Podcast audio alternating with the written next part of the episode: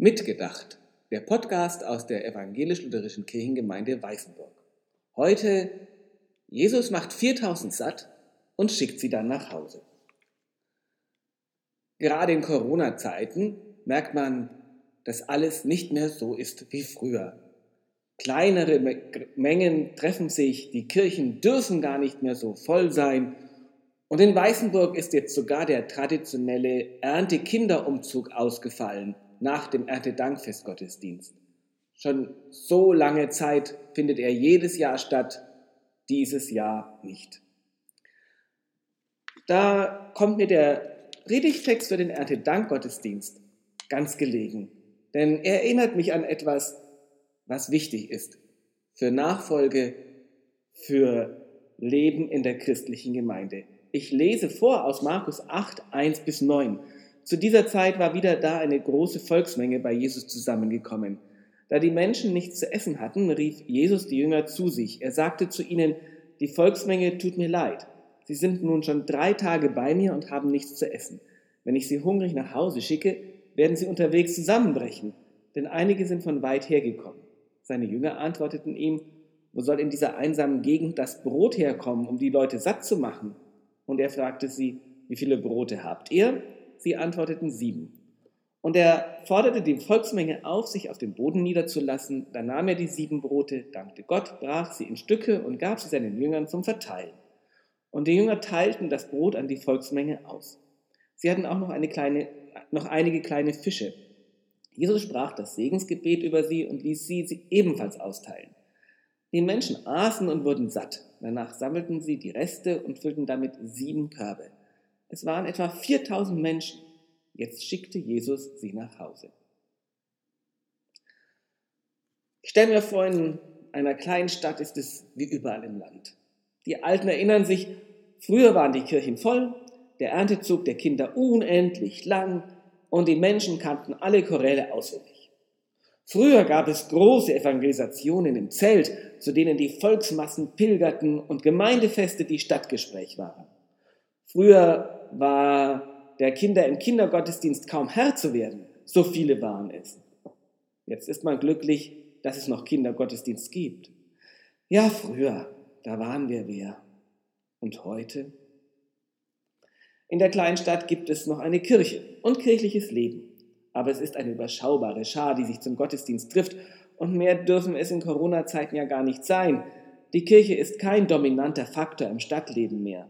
Und der Erntezug fällt zum ersten Mal seit Jahrzehnten aus, weil die Eltern sich angesichts von Corona zu viele Sorgen machen. Es gibt noch Menschen in der Stadt, denen ihr Glaube und ihre Kirche wichtig sind. Manche fühlen sich dabei allein. Doch der Hunger, der Hunger nach dem Brot des Lebens, der ist nach wie vor groß und vielleicht größer als je zuvor. Da sagt Jesus, die vielen hungrigen Menschen, sie tun mir leid. Sie sind mitten unter uns, überall, und doch finden sie oft nichts zu essen. Corona hat sie noch mehr verunsichert und viele noch mehr vereinsamt. Sie brauchen Nahrung, Nahrung für ihren Geist und ihre Seele, Nahrung, die sie spüren lässt, dass sie gewollte und geliebte Menschen sind, Gottes Kinder eben. Was haben wir ihnen denn zu bieten? Da trafen sich die Hauptamtlichen zur Dienstbesprechung und der Kirchenvorstand zu einer Sitzung, das Mittendrin-Team zu einem Einkehrtag und die Chöre zu einer langen Probe, kamen zurück und sprachen, wenig, Herr, sieben Brote und ein paar kleine Fische. Wegen Corona noch weniger als sonst. Früh- und Hauptgottesdienst halt, aber du weißt ja, wie viel Platz in der Kirche ist und bleiben muss. Die Kantorei und den Gospelchor, den Posaunenchor, das Spätlese Bibelgespräch und die Möttlinger Stunde, die Kinderbibeltage und die Flüchtlingshilfe. Vorgestern Abend hat einer deiner treuesten Mitarbeiter erst aus seinem Buch vorgelesen, wie wenig doch das alles ist, was wir den Menschen zu bieten haben. Kleine Fische eben nur und sieben Brote für so viele. Wo bleibt da die Nachfolge? Jesus reagierte sehr gelassen. Bleibt, wo ihr seid, sagt er, das ist schon gut so. Lasst euch nieder. Er sprach ein Segensgebet über den Gaben und teilte aus, und alle wurden satt. Manche, weil die Lieder des Gospelchores ihr Herz berührte und ihnen die geistliche Nahrung schenkte, über die Woche zu kommen, und bei anderen waren es die, waren es die Orgelkonzerte, die in der Kirche erklungen. Für manche war es wirklich der wöchentliche Gottesdienstbesuch, der ihnen Kraft gab, die Woche zu bestehen. Andere schaffen den nur viermal im Jahr, weil das Leben so anspruchsvoll ist. Aber diese viermal im Jahr bedeuten ihnen viel. Einige trafen sich in Hauskreisen zu intensiven Gesprächen und zum Gebet und beteten alleine. Und wenn die Kirche offen war, gingen sie dorthin, am Ort der Stille, wo sie eine Kerze entzündeten.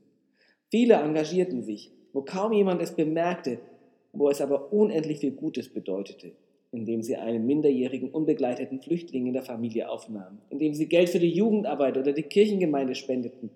Einmal im Jahr ein Oratorium mitsingen zu dürfen, war für viele eine Quelle geistlicher Nahrung oder die Kinder beim Kinder Lutherfest zu erleben, eine Erfrischung für die Seele. Jesus stellt fest, einige von euch sind, einige sind weit von weit hergekommen. Auch hier suchen immer wieder Menschen Speise, die von weit her gekommen sind.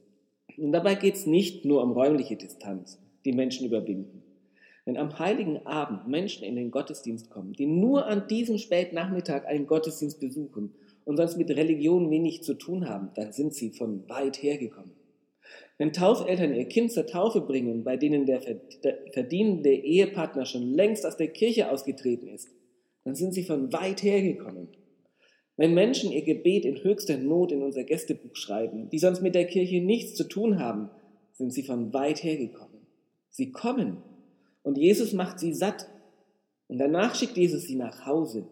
Sie haben ihre geistliche Speise bekommen und neue Kraft. Sie sind Jesus drei Tage lang nachgefolgt, haben ihm zugehört, blieben für sich oder hatten Gemeinschaft und am Ende gab es die Nahrung, die sie brauchten. Und dann schickt Jesus sie wieder nach Hause in die Welt, in der sie leben. Andere spricht er an, ganz konkret, folge mir nach. Die Jünger hat er so angesprochen, den Zachäus, den Paulus viel später. Und die geben alles für ihn auf und folgen ihm nach. Immer wieder wird es in der Geschichte des christlichen Glaubens solche Menschen geben, bis heute. Ohne sie gäbe es keine Kirche. Ohne sie gäbe es den christlichen Glauben nicht. Sie sind das Zeugnis für das große Versprechen, das im christlichen Glauben liegt. Dass nichts und niemand gegen mich sein kann, wenn Christus auf meiner Seite ist. Dass ich selbst um mein Leben keine Angst haben muss, da es in ihm aufgehoben ist, was auch immer passiert. Und es gibt die, die kommen, sich die Nahrung holen, die sie brauchen und dann nach Hause gehen. Bei Jesus sind sie willkommen. Die großen Zahlen, sie haben uns schon immer fasziniert. 4000 Menschen sind gekommen. Aber ich denke, worauf es in der Geschichte ankommt, ist, womit sie satt wurden. Mit sieben Broten und ein paar Fischlein. Da war nichts Tolles, kein großer Aufwand. Und Jesus bittet um Gottes Segen, bricht das Brot, verteilt die Fischlein und alle werden satt.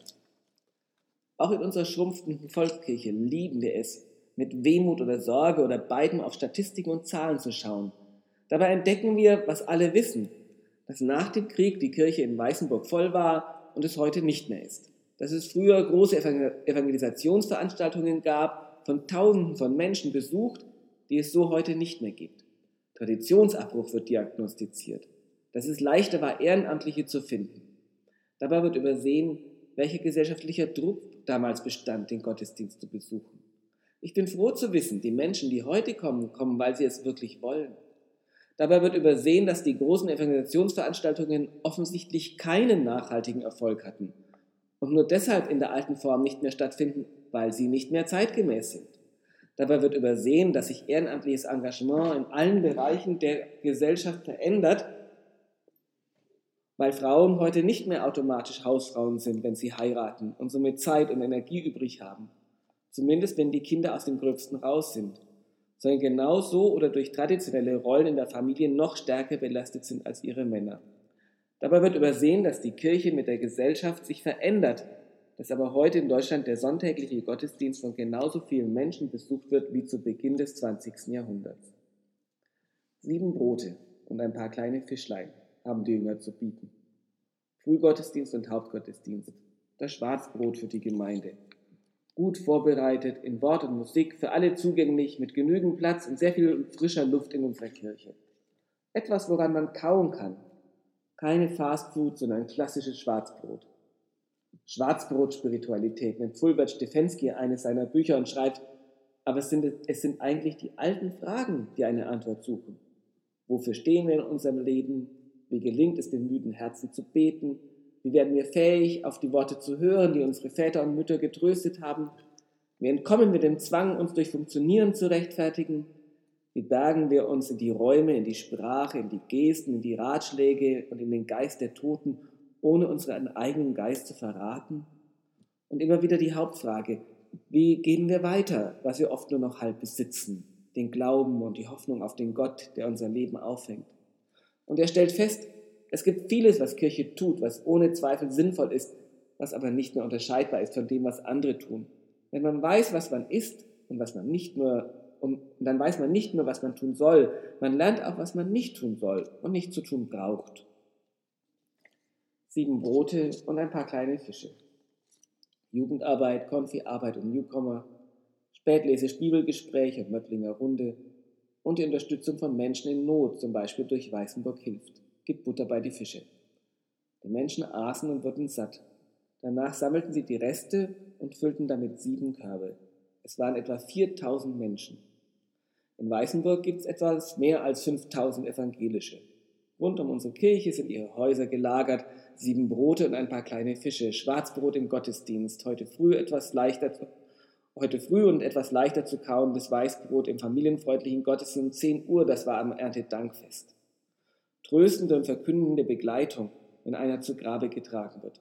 Freudige Aufnahme in die Kirche bei der Taufe, eine feierliche Konfirmation mit ihrem Ja zum Leben mit Gott am 31.10.